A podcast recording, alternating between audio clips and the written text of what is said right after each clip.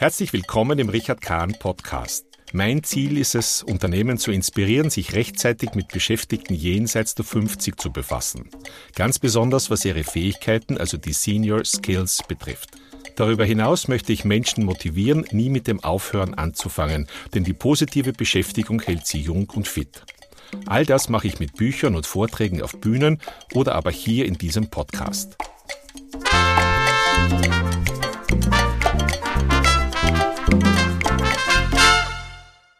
Für mein Buch über die Arbeitswelt 50 Plus durfte ich eine Reihe von besonderen Persönlichkeiten interviewen. Heute zu Gast ist Martina Schröck. Politikdasein hat seine Höhen und seine Tiefen. So ziemlich alle davon hat Martina Schröck erlebt. Heute leitet sie den FAB Steiermark, einen gemeinnützigen Verein, der mit Qualifizierung, Beschäftigung und Betreuung arbeitssuchender Menschen die Voraussetzung für deren berufliche Integration schaffen möchte. Danke für die Möglichkeit dieses Interviews. Frau Dr. Schröck, herzlichen Dank, dass ich Gast sein darf und mit Ihnen dieses Interview machen darf. Sie können sich sicher selber viel besser vorstellen, als ich Sie vorstellen könnte. Können Sie mir bitte ein bisschen was über sich erzählen? Ja, sehr gerne. Ich bin ausgebildete Soziologin, habe das Doktorat auf der Karl-Franzens-Universität in Graz abgeschlossen und war dann in der Sozialwirtschaft tätig als Personalorganisationsentwicklerin und Qualitätsmanagerin. War dann in Summe elf Jahre, teilweise parallel auch zu dieser Tätigkeit in der Sozialwirtschaft, in der Sozialpolitik tätig, war im Landtag Steiermark, war in der Stadtregierung in Graz, also habe ausschließlich Politik als Beruf ausgeübt. Und seit Ende 2016 bin ich wieder in die Sozialwirtschaft zurückgekehrt und beschäftige mich seither unter anderem mit der Zielgruppe der älteren Arbeitssuchenden und darf seit einigen Jahren den Verein zur Förderung für Arbeit und Beschäftigung, kurz FAB, in der Steiermark und in Kärnten leiten. Was macht der FAB in zwei Sätzen? Der FAB versucht, Menschen zu unterstützen, wieder in den Arbeitsmarkt zurückzufinden, nämlich Menschen, die Barrieren vorfinden. Können Sie mir ein oder zwei Highlights Ihrer letzten, sagen wir, 15 Jahre jeweils in einem Satz sagen? Der letzten 15 Jahre, boah. Ich beziehe mich jetzt wirklich auf die Tätigkeit beim FAB und mein eines Highlight ist die Jobplattform, die wir im September letzten Jahres veröffentlicht haben, die speziell für ältere Arbeitssuchende und Unternehmer gedacht ist. Das zweite ist, dass ja, meine Organisation wächst, seit ich da bin. Das freut mich sehr. Kann man das FAB ein bisschen flapsig äh, bezeichnen als Arbeitsamt für Ältere? Arbeitsamt sind wir keines. Wir haben außerdem als zweite Schwerpunktzielgruppe Jugendliche und junge Erwachsene. Also eigentlich haben wir mehr Mitarbeiterinnen und Mitarbeiter, die sich um diese Zielgruppe kümmern, aber eben als zweiten Schwerpunkt ältere Arbeitssuchende. Erwarten Sie in der nächsten Zeit ganz generell eine maßgebliche Änderung des Personalstandes in Unternehmen? Grundsätzlich meinen Sie in der Wirtschaft allgemein? Allgemein. Ja. Ja, es, es ist wahnsinnig dynamisch in den letzten Monaten, Jahren. Wir arbeiten, wie gesagt, seit Ende 2016 sehr eng am Thema der älteren Arbeitssuchenden und da hat sich schon wahnsinnig viel verändert in der Haltung bei Unternehmern. Das heißt, am Anfang waren wir sehr oder ja, wir kennen einfach diese Bittstellerhaltung. Ja. Wir gehen mit Unternehmern in Diskussionen und haben also sehr stark bemerkt, dass ältere Personen einen sehr, sehr defizitären Ruf haben. Das ändert sich. Gott sei Dank. Darf ich dazu ein bisschen ja, später noch sicher. kommen? Jetzt noch der Allgemeine, damit ja. wir uns vom Allgemeinen zum Besonderen nähern. Gibt es also Ihrer Meinung nach einen Mitarbeiterinnenmangel? Absolut. Was ist die Ursache dafür, Ihrer Meinung nach? Das ist eine gute Frage, das kann ich Ihnen nicht beantworten. Mich verfolgt diese Diskussionen auch und ja, es liegt sicher ein Stück weit daran, dass nicht rechtzeitig alle Ressourcen erschlossen worden sind, ja, dass wir teilweise die Situation haben, dass gerade die Generation Z, also die Jüngsten am Arbeitsmarkt, keine Lust mehr auf Vollzeitbeschäftigung haben, die Karriereleiter nicht mehr das Wichtigste im Leben ist. Also da ändert sich einfach viel. Ja. Work-Life-Balance als Schlagwort. Was halten Sie ganz generell vom Senioritätsprinzip? Sprich, dass steigende Löhne mit steigender Zugehörigkeit, unabhängig von Leistung? Das hat in vielen Bereichen tatsächlich für Benachteiligung von älteren Menschen gesorgt. Ich habe viele Menschen kennengelernt, die gesagt haben, sie würden für weniger Geld arbeiten gehen, aber der Kollektivvertrag sieht es einfach nicht vor und es ist nicht möglich. Ja? Meinen Sie, dass Beschäftigte über 50, also relativ gesehen, oft zu teuer sind für Unternehmen? Nein, das meine ich absolut nicht. Würde aber vice versa heißen, dass sie in jedem Fall mehr leisten. Ich bin der Meinung, dass unabhängig vom Alter Leistung entsprechend bezahlt werden muss. Ja. Das würde aber dem Senioritätsprinzip entgegensprechen. Genau. Ja. Was halten Sie von der Möglichkeit, dass Ältere bei uns in die zweite oder dritte Reihe zurücktreten? Zum Beispiel sagen, ich gebe Verantwortung ab und bin, ich, äh, ich bringe meine Arbeitsleistung ein, auch sehr mhm. viel davon, aber bin zufrieden, weniger Geld zu haben und weniger Verantwortung. Ja, das ist das gelebte Prinzip der Altersteilzeit, die ja ähm, gern und oft angenommen wird in Österreich. Das würde ja, Altersteilzeit gibt ja nicht automatisch Verantwortung ab. Doch, also in vielen Fällen schon, weil man einfach, ähm, sehr viele haben ja nicht die Möglichkeit der geblockten Altersteilzeit, sondern der wirklichen Teilzeit. Das heißt, sie reduzieren ihr Stundenausmaß und das bedeutet, in vielen Fällen, dass damit auch dem Wunsch nachgekommen wird und den Wunsch gibt es ja auch von vielen, dass sie sagen, sie wollen die letzten Jahre gemütlicher und angenehmer verbringen und damit auch weniger Verantwortung übernehmen. Also da kenne ich viele Beispiele. Aber meiner Erfahrung nach ist es auch so, dass wenn immer die Leute können, Altersteilzeit zu nehmen, nehmen sie sie geblockt. Das heißt, sie gehen einfach früher in Pension. Wenn's das geht ja an dem Sinn gibt, vorbei. Ja, wenn es die Möglichkeit gibt, definitiv. Unser Unternehmen zum Beispiel, wir beschäftigen knapp 4000 Menschen in Österreich. Bei uns gibt es die Möglichkeit nicht. Was halten Sie generell von der Möglichkeit, äh, Gehalt einvernehmlich zu reduzieren gegen geringere Arbeitskraft? Hervorragend. Alles, was einvernehmlich vereinbar ist, sollte umsetzbar sein. Wie wichtig sind Ihrer Meinung nach in der Wirtschaft Mitarbeiterinnen mit 50 plus? Ja, enorm wichtig. Wir arbeiten, wie gesagt, schon sehr lang mit der Zielgruppe. Es ist eine sehr verlässliche, loyale Zielgruppe, eine wissende, eine Zielgruppe, die auch vor allem viel Ruhe mitbringt aufgrund der Erfahrung, weil sie einfach schon viele Situationen erlebt hat und gerade in, in Krisenzeiten mit ruhiger Hand durchführen kann. Ja. Was tun Firmen nach Ihren Erkenntnissen, um diese Menschen besonders zu unterstützen? Ja, mittlerweile Gott sei Dank immer mehr. Das war auch der Gedanke, warum wir zu unserer Jobplattform gekommen sind, dass wir gemerkt haben, dass Firmen dezidiert stärker auch Ältere ansprechen wollen, auf mehr Diversität in ihren Mitarbeiterteams auch setzen wollen. Werden diese Bedürfnisse ausdrücklich abgefragt? Von wem? Die Bedürfnisse der 50-plus-jährigen Mitarbeiterinnen. Die haben ja möglicherweise andere Bedürfnisse als Generation TikTok. Werden diese Bedürfnisse abgefragt von den von, Unternehmen, von der meinen Sie?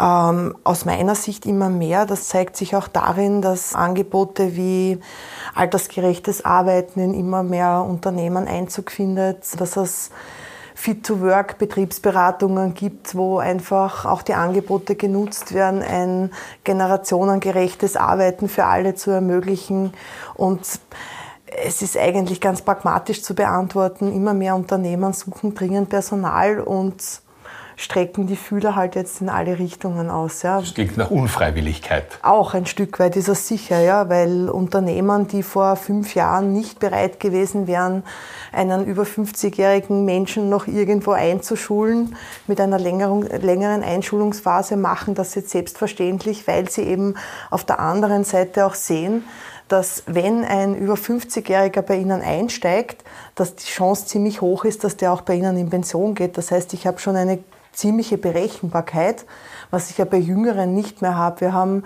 ich habe gelesen, wir haben eine durchschnittliche Aufenthaltsdauer von Menschen in Unternehmen von 3,4 Jahren. Und wenn ich weiß, dass jemand sechs Jahre zu arbeiten hat oder vielleicht sogar noch mehr, dann nehme ich den, weil dann kann ich einmal mit sechs Jahren fix kalkulieren. Wechseln wir jetzt kurz die Position aus der Sicht der Betroffenen. Mhm. Was wären äh, Ihrer Meinung nach ähm, aus der Sicht der Betroffenen besonders wichtige Faktoren für ein zufriedenes und effizientes Mitarbeiten in Unternehmen? Aus meiner Erfahrung auch wenn sich die Situation verbessert hat, ist sie immer noch nachteilig für ältere Arbeitssuchende. Sie tun sich immer noch schwerer, sie sind immer noch stärker von Langzeitarbeitslosigkeit betroffen. Aber was sind die Faktoren, die verbessert werden müssen? Die Faktoren, die verbessert werden müssen, ja, dass noch immer mehr Unternehmen bereit sind, Bewerbungsgespräche zu führen. Ja, ich habe Menschen in unseren Programmen, die erzählen mir, sie haben 50 Bewerbungen geschrieben und bekommen nicht einmal eine Antwort. Und das ist Lebensrealität von älteren Arbeitssuchenden.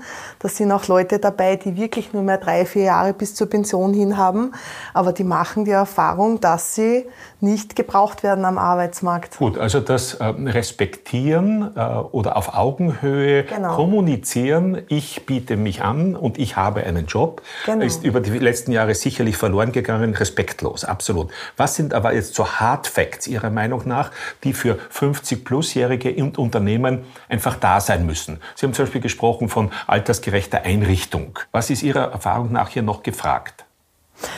Also ich glaube, das, was wir uns alle wünschen, und da würde ich gar kein, keine Altersgrenze ziehen, ist, dass wir einen, einen Arbeitsplatz vorfinden, auf dem wir gesund arbeiten können und gesund im, im großen Sinne, ja, nicht nur körperlich gesund, auch psychisch gesund. Das heißt, Erholungsphasen ermöglichen, Urlaubsplanung ermöglichen, Gutes anbieten. Ja, das machen ja immer mehr Firmen. Sie haben es angesprochen, dass die Firmen sich viel mehr bemühen müssen um Mitarbeiterinnen und Mitarbeiter. Das heißt, gesunde Kantinen, Yogastunden, was auch immer. Tun ja. das die Unternehmen schon? Ja, immer stärker. Gehen wir jetzt zu den etwas älteren, 60, mhm. 65-jährigen Mitarbeiterinnen, entweder kurz vorm Ruhestand oder schon im Ruhestand. Mhm.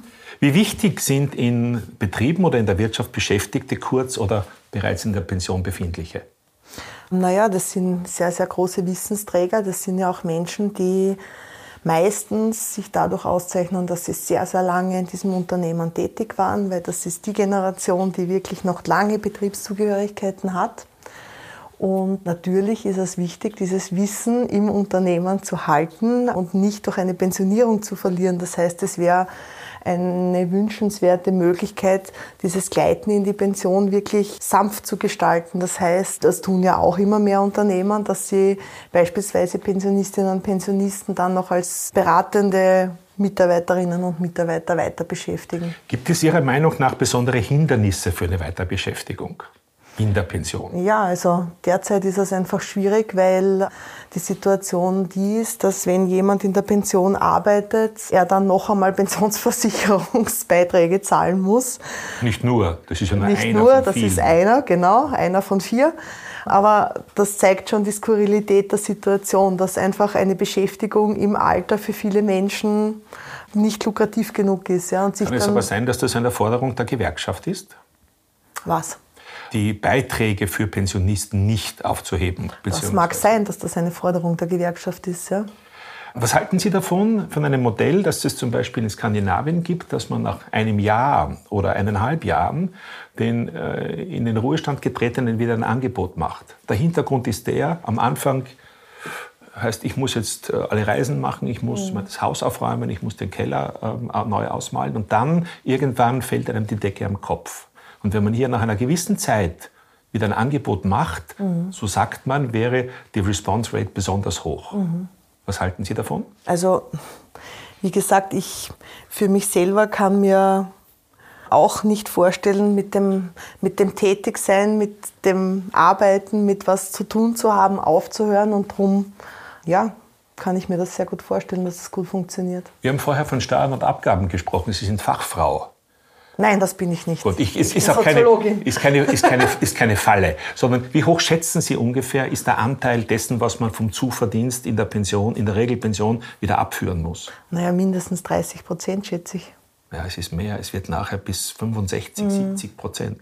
Ähm, da, und das Problem ist ja die Progression. Ja. Ähm, also es ist schrecklich, wenn jemand dann, sagen wir, 1000 Euro dazu verdienen würde, der zahlt er 600 Der Durchschnittswert ist über 60 Prozent? Naja, der Durchschnittswert ist über 50 Prozent. Ja, okay aber es steigert dann bis 60, mm, ja, 65 Prozent. Wechseln wir wieder die Position und gehen wir jetzt wieder in die Rolle der Pensionistinnen. Glauben Sie, dass in Pension befindliche ganz allgemein noch in irgendeiner Funktion oder einem Arbeitsmodell weiterarbeiten wollen? Also viele sicher, ja. Vor allem Menschen mit geringer Pension, ja. Die haben keine andere Möglichkeit. Gut, das ist eher ein Müssen als ein Wollen. Ja. Ähm, aber es gibt ja Untersuchungen auch, die nur abfragen, und jetzt schon vor dieser hohen Inflation, die wir haben, wie viel, glauben Sie ungefähr, ist der Prozentsatz derer im Ruhestand befindlichen, die, sagen wir nach einem halben Jahr oder Jahr wieder gerne arbeiten würden wollen? 40, 50? Nein, ist es nicht. Aber es, wäre, es ist, glaube ich, statistisch bei 30 Prozent Okay. ungefähr. Ist aber das schon sehr viel. Was meinen Sie, sind die größten Hindernisse, wenn Ältere nicht mehr arbeiten wollen? Hindernisse inwiefern? Sie meinen, Warum warum, sie quasi Ältere nicht- nicht mehr arbeiten wollen? Ja. Weil sie genug gearbeitet haben, weil sie müde sind, weil sie körperliche Leiden haben, weil sie die Möglichkeit haben, das erste Mal auf Reisen zu gehen in ihrem Leben. Glauben Sie, tun, tut die Wirtschaft genug, um Pensionistinnen wieder zu animieren, weiterzuarbeiten? Glaube ich nicht, nein. So, machen wir einen Themensprung. New Work. Wie immer man es bezeichnen will, Stichwort Change, würde ich sagen, im Großen und Ganzen. Speziell im Hinblick auf den Wandel von Sinnfragen, Wertfragen, flexibler Arbeitsgestaltung, Homeoffice, Digitalisierung und so weiter. Was halten Sie von der Vier-Tage-Woche? Viel Bei vollem Lohnausgleich? wäre fein. Kann sich das die Wirtschaft leisten? Das weiß ich nicht, aber wenn die, die Leistung in den vier Tagen erbracht wird, dann würde ich nicht sehen, was da dagegen spricht. Das würde aber heißen, dass es ja komprimiert ist, dass Mhm. man ja in derselben Arbeitszeit mehr leisten würde müssen, damit man diesen, diesen einen Tag quasi mit hineinbringt. Genau. Ist das nicht, äh, trägt das zu, zum Arbeitserfolg bei, wenn der Druck steigt? Also ich würde das sowieso auf freiwilliger Basis machen und ich für mich persönlich kann mir gut vorstellen, nachdem für mich zehn Stunden Tage keine Besonderheit sind, dass ich an vier Tagen meine Arbeit mache und dafür drei Tage frei habe. Oh gut, dann sind wir beim Bürgermeister Häupl, der ja das schon irgendwie ähnlich Genau, zitiert hat. der war Aber schon auf am der anderen Dienstag Seite, auf der anderen Seite, glaube ich, ist das doch nicht sehr realistisch. Sie sind gewöhnt, zehn Tage zu arbeiten, als Politikerin 12, 14 Stunden äh, gewesen. Ich muss sagen, schrecklich die Idee. Aber äh, das kann man ja nicht allgemein anwenden. Wenn man den Leuten jetzt sagt, ihr mm, müsst jetzt in vier Tagen, äh, in vier Tagen die Arbeit von fünf Tagen machen, das ist ja nicht realistisch. Warum nicht? Ich muss ja die Arbeit nur umverteilen im Team. Es wird nicht überall funktionieren, da gebe ich Ihnen recht, bei einer kleinen Firma, die einen Kundenbetreuer hat, die von Montag bis Freitag offen hat, wird es schwierig werden. Aber im Großen und Ganzen ist das einfach eine Sache der Einteilung. Was halten Sie von der immer lauter werdenden Forderung nach Arbeitskultur auf Augenhöhe? Stichwort Empathie, Wohlbefinden, Respekt, Förderung, Mitgestaltung etc. Ich lebe das nicht anders, ich kenne das nur so. Aber das war ja nicht immer so. Das weiß ich nicht, ich kenne es nur so. Was muss Ihrer Meinung nach ein guter Arbeitgeber Suchenden heute bieten? Ja, genau das, was Sie jetzt angesprochen haben, einen Ort, an dem gewisse Werthaltungen da sind, in dem der Sinn der Arbeit auch ganz klar erklärt ist und sich die Menschen auch mit dem Sinn dieser Arbeit identifizieren können. Ein wertschätzendes Umfeld, äh, ein gerechtes Umfeld, ein empathisches Umfeld. Äh, meinen Sie, wird die, diese neue Arbeitswelt ältere Mitarbeiterinnen besonders treffen? Diese Umstellung? Nein, das glaube ich nicht. Ich glaube, dass das förderlich für alle ist, wenn das mit den positiven Aspekten zusammenhängt. Ja, es gibt natürlich auch Entwicklungen, äh, die ich für schwierig halte. Ja, dass es diese Homeoffice-Geschichten, dass sozusagen damit auch ein Stück weit der Identifikationsort der Arbeit wegfällt und Arbeit und Privatleben wieder sehr knapp zueinander rücken, das sehe ich nicht ganz unkritisch. Auch sicherlich äh, der geforderte Umgang mit der digi- digitalen Welt, der für Ältere natürlich Genau. nicht immer so einfach ist. Genau. Wenn wir zwei Bewerberinnen haben für einen und denselben Job und beide sind, sagen wir mal, gleich qualifiziert. Der oder die eine ist 35 und der oder die andere ist 55. Wen würden Sie einstellen? Die Frage kann ich so schwer beantworten, weil die Qualifikation alleine ja nichts aussagt, sondern es kommt ja auch ganz viel darauf an, ähm, welche Persönlichkeit ins Unternehmen einsteigt, welche Eigenschaften hat die Persönlichkeit, welche Soft Skills bringt die Person auch in ein Team mit und ich würde immer danach entscheiden. So, jetzt sagen wir, all diese Dinge werden gleich. Sie sind wirklich nur mehr auf Ihr Gefühl eingestellt. Wen würden Sie einstellen? Es ist eine sehr theoretische Frage, die ich so nicht beantworten kann. Aber ich hätte überhaupt kein Thema. Ich habe vor kurzem einen Herrn beschäftigt, der war damals 59 und ähm, der hat mich persönlich überzeugt und den habe ich sofort beschäftigt. Und er ist noch immer bei uns und er wird bei uns in Pension gehen. Das ist natürlich ein wesentlicher Aspekt. Ja. Sie haben es vorher selber angesprochen, die Treue, die zu erwarten ist, genau. ist wahrscheinlich höher als die bei einem 35-jährigen Verein. Genau. Wenn der schlecht ist, würde ich ihn wahrscheinlich nicht mehr brauchen wollen und wenn er gut ist, wird er mal abgeworben werden. Habe ich irgendwas vergessen jetzt in meiner Aufstellung der Arbeitswelt 50 plus? Naja, was mir noch wichtig ist zu sagen, wir haben uns ja auch wissenschaftlich mit dem Thema auseinandergesetzt und eine Haupterkenntnis ist tatsächlich, dass es ein großes Selbstwertthema gibt bei der Zielgruppe. Das heißt, ich kann das nicht unterschreiben, was Sie vorher gemeint haben, dass auch die Älteren immer höhere Forderungen stellen. Ich erlebe das über weite Strecken wirklich noch anders. Ich erlebe eine Zielgruppe, die super qualifiziert ist, die wahnsinnig viel Erfahrung hat. Und wir haben bei unseren Produkten und Programmen wirklich Leute dabei, die haben internationale Werke geleitet. Und die haben das Thema, dass sie bei Bewerbungsprozessen einfach lange nicht berücksichtigt werden. Und das macht was mit dem Selbstwert. Kann man sagen, dass Sie eine hohe Leidensfähigkeit haben? Ja, und man darf auch nicht vergessen, dass wir ja bei dieser Zielgruppe auch davon reden, dass die oft wirklich sehr lange Betriebszugehörigkeiten haben. Ja? Und wenn es dann einen Golden Handshake gegeben hat oder einen anderen Bruch, dann ist das ein, eine äh, traumatische Erfahrung für die Person. Das ist wie eine Scheidung. Frau Doktor, ich bedanke mich herzlich. Ich habe sehr viel erfahren. Danke sehr. Danke fürs Reinhören in meinem Podcast. Mehr Informationen gibt es auf meiner Webpage richardkahn.com. Bis zum nächsten Mal.